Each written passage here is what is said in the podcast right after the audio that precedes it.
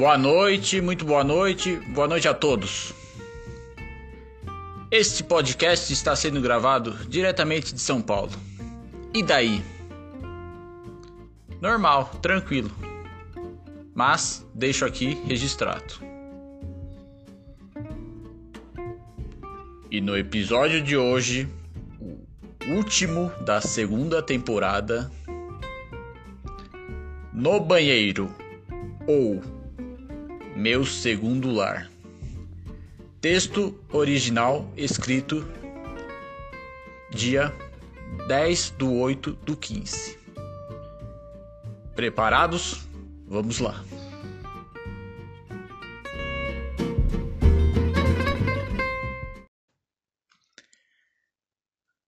Passamos uma boa parte de nossas vidas no vaso sanitário. Você não? Eu sim, e muito. Fiz recentemente uma viagem rápida e conheci três lugares: Araranguá, Balneário Arroio do Silva, Criciúma, em apenas dois dias. Muito legal. Para minha total felicidade, passei esses dois dias comendo churrasco e muito. O refrigerante Coca-Cola ajudou bastante na, na digestão. Quase 3 litros tomei. Meu amigo Luciano e eu fomos e voltamos de ônibus.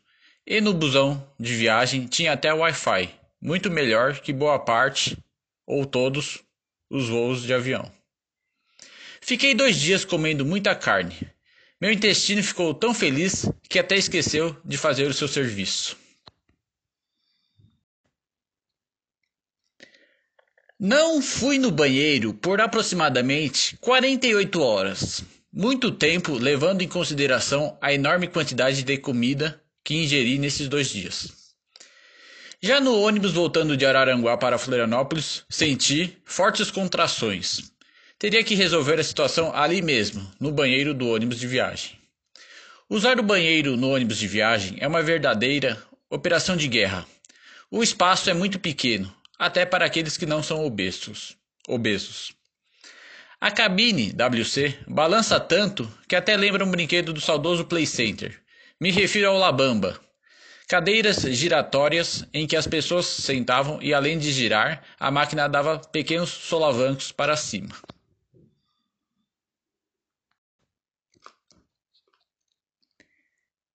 Tem até um adesivo explicando para as pessoas não colocarem a mão dentro da privada, para não perderem sua mão ou dedos. E depois processarem a empresa com a desculpa esfarrapada de não saber. Pois é. Você entra no banheiro e precisa usar uma das mãos para apoiar, a outra livre fica para pegar o papel higiênico, etc. Evite usar o celular nesse nobre recinto. Diversos celulares já foram parar dentro do vaso sanitário. Por descuido ou displicência, se me permitirem o, com o comentário. Minha alimentação não é lá muito equilibrada. Logo, as minhas fezes também saem com aspectos varia variados. Nesses dias que passei comendo muita carne, amém Jesus, glória a Deus, oxalá meu Pai, foi diferente. Saiu uma massa bonita e pesada, coisa linda de se ver.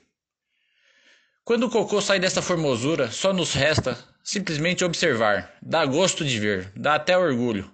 Tá vendo isso aqui? Fui eu que fiz. Vou postar no tal de Instagram. A galera vai curtir. Eca. Era um baita cocôzão. Olhei para ele durante alguns minutos. Me controlei até para evitar uma passadinha de dedo. Uma leve passadinha de dedo. Só para ver a consistência da argamassa. Fui valente. Não o fiz. Isso já seria demais, não é mesmo? Todo esse processo meu no banheiro demorou quase 40 minutos. Lembrei que provavelmente outras pessoas poderiam querer usar o único banheiro do ônibus. Então era a hora de, de se despedir. Olhei para aquele tijolo, cobra coral, massa de pão, por mais alguns segundos. Poucas vezes na minha vida evacuei uma bosta tão bonita assim. E antes de dar a descarga, pensei: e o que temos para hoje é saudades.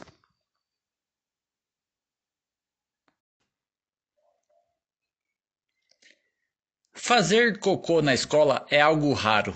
A maioria das pessoas evita, pelos mais variados motivos. Querem comer o lanche, querem jogar bola, querem conversar, querem estudar, etc.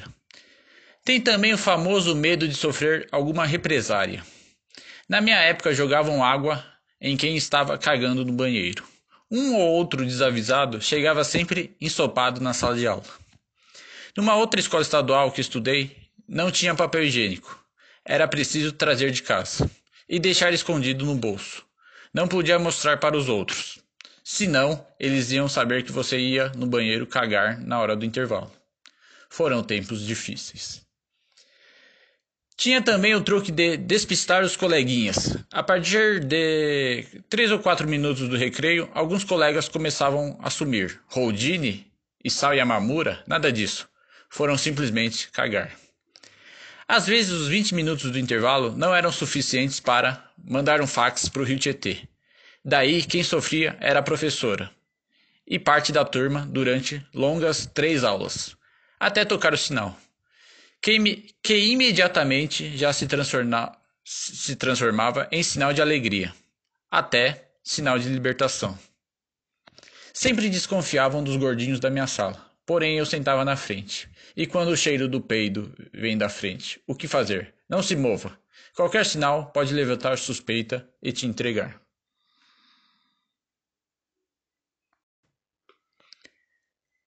Professores cruéis são aqueles que não deixam o aluno sair para ir no banheiro. São raros, mas existem. Confundem o caráter do aluno com a real necessidade. Aluno bagunceiro não merece sair para cagar, nesse caso específico. Será? Aula de português no chamado colegial, hoje ensino médio. A linda professora falou uma frase que lembro até hoje. Salva a alma que o corpo tá podre porém não tenho total noção para quem foi dirigida tal frase. Seria para mim ou para um amigo meu que sentava também na frente da sala? Minha dúvida persiste, porque, justo nesse dia específico, eu estava gripado. Quando trocou de professor, fui até o banheiro. Tentei e fiz força para ver se saía algo. Não saiu. Tô absolvido? Algumas pessoas não cagam fora de casa, simplesmente porque foram educadas assim por educação, preferem segurar até voltar para casa no final do dia. São casos raros, mas que existem. Passadas as seis longas aulas, eu ia cagar no banheiro do sexto andar, sossegado, tranquilo, sem ninguém por perto para incomodar. Colegial? Foram tempos difíceis, mas hoje já superados. Uma vez trancaram o banheiro do shopping e eu estava cagando após um cansativo dia de trabalho.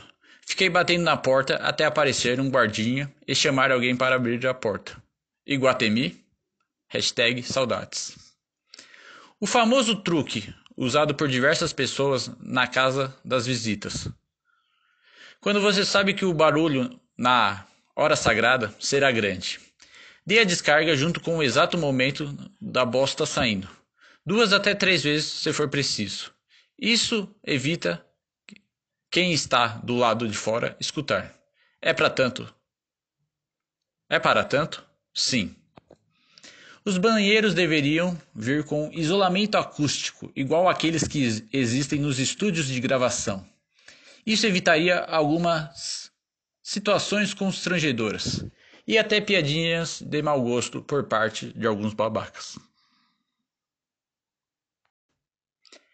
É raro, mas acontece.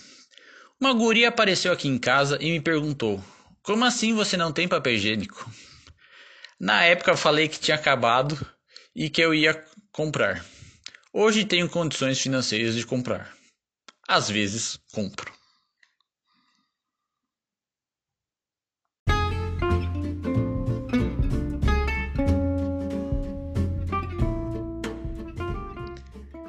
Meu corpo sempre estava programado para cagar ao meio-dia, porque depois eu tomava banho e ia trabalhar, economizando também muito o papel higiênico. Hashtag fica a dica. O problema foi quando mudaram meu horário de trabalho. Tive que infelizmente trabalhar de manhã cedo. Demorou dois meses até meu corpo se acostumar com essa ideia. Não acostumou. E o pior de tudo era o horário do meu intervalo, justamente meio-dia. Então eu tinha que escolher de maneira ingrata. Ou dar um cagão, aproximadamente 40 minutos, ou ir no comer no supermercado que fica no outro quarteirão. As escolhas nem sempre são fáceis e agradáveis.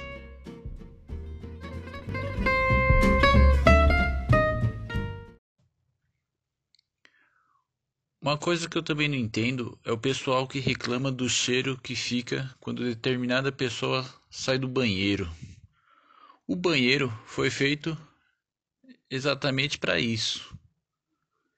E, aí, e mesmo assim ainda tem gente que reclama quando você sai do banheiro e fica um mau cheiro no ar. Vá procurar o que fazer.